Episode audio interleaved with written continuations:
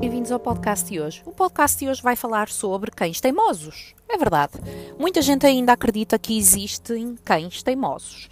E, ainda mais especificamente, muitas pessoas acreditam que certas e determinadas raças de cães são mais teimosas do que outras. Então vamos analisar um pouco isso, esse conceito.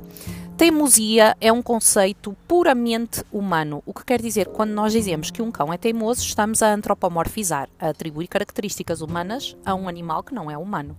Ou seja, os cães, para serem teimosos, teriam que saber exatamente o que é que nós estamos a pedir e ativamente não o fazer pura e simplesmente para contradizer aquilo que está a ser pedido, para criar frustração na pessoa que está a pedir o, o, que, o que nós queremos que ele faça e também muitas vezes ou por vingança, ou porque está aborrecido, ou porque está chateado com a pessoa, etc.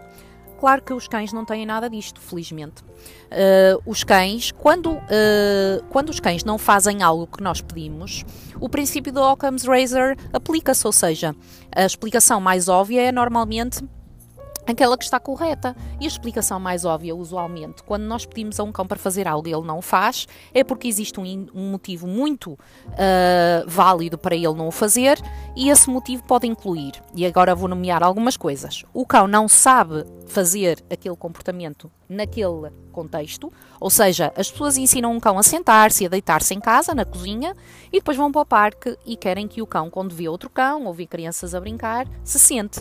E claro que isto é um erro comum. As pessoas dizem o cão é teimoso, ele não faz, mas na verdade o cão não sabe fazer porque nunca ninguém ensinou assentar naquele contexto específico, naquele local específico e com aquelas distrações e aqueles estímulos que o rodeiam.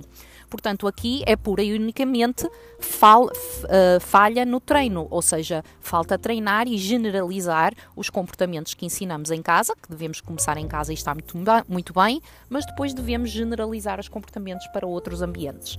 E aqui está também o erro da expectativa do, do, tutor, que muitas vezes acha que o cão não faz, mas sabe, quando na verdade o cão não sabe.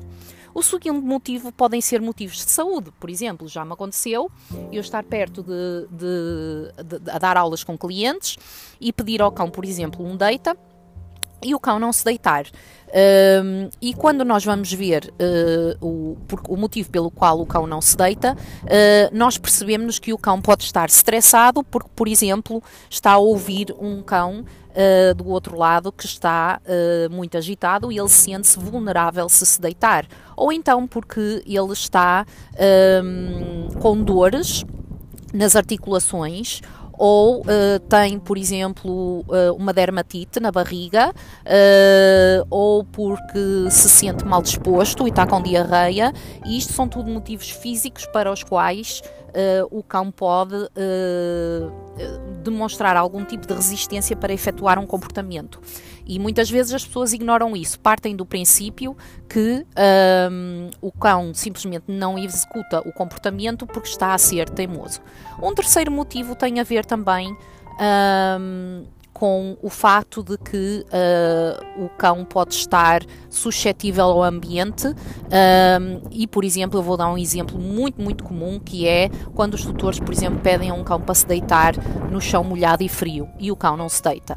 Por algum motivo, as pessoas acham que é perfeitamente válido pedir a um cão que se deita no chão molhado e frio e que ele tem que o fazer simplesmente porque pedimos, mas isto não é a realidade. A realidade é que os cães sentem frio e sentem desconforto, portanto, um cão que que seja uh, que esteja com frio ou desconfortável, ele uh, imediatamente pode não querer fazer o comportamento, executar um comportamento de deita naquele contexto.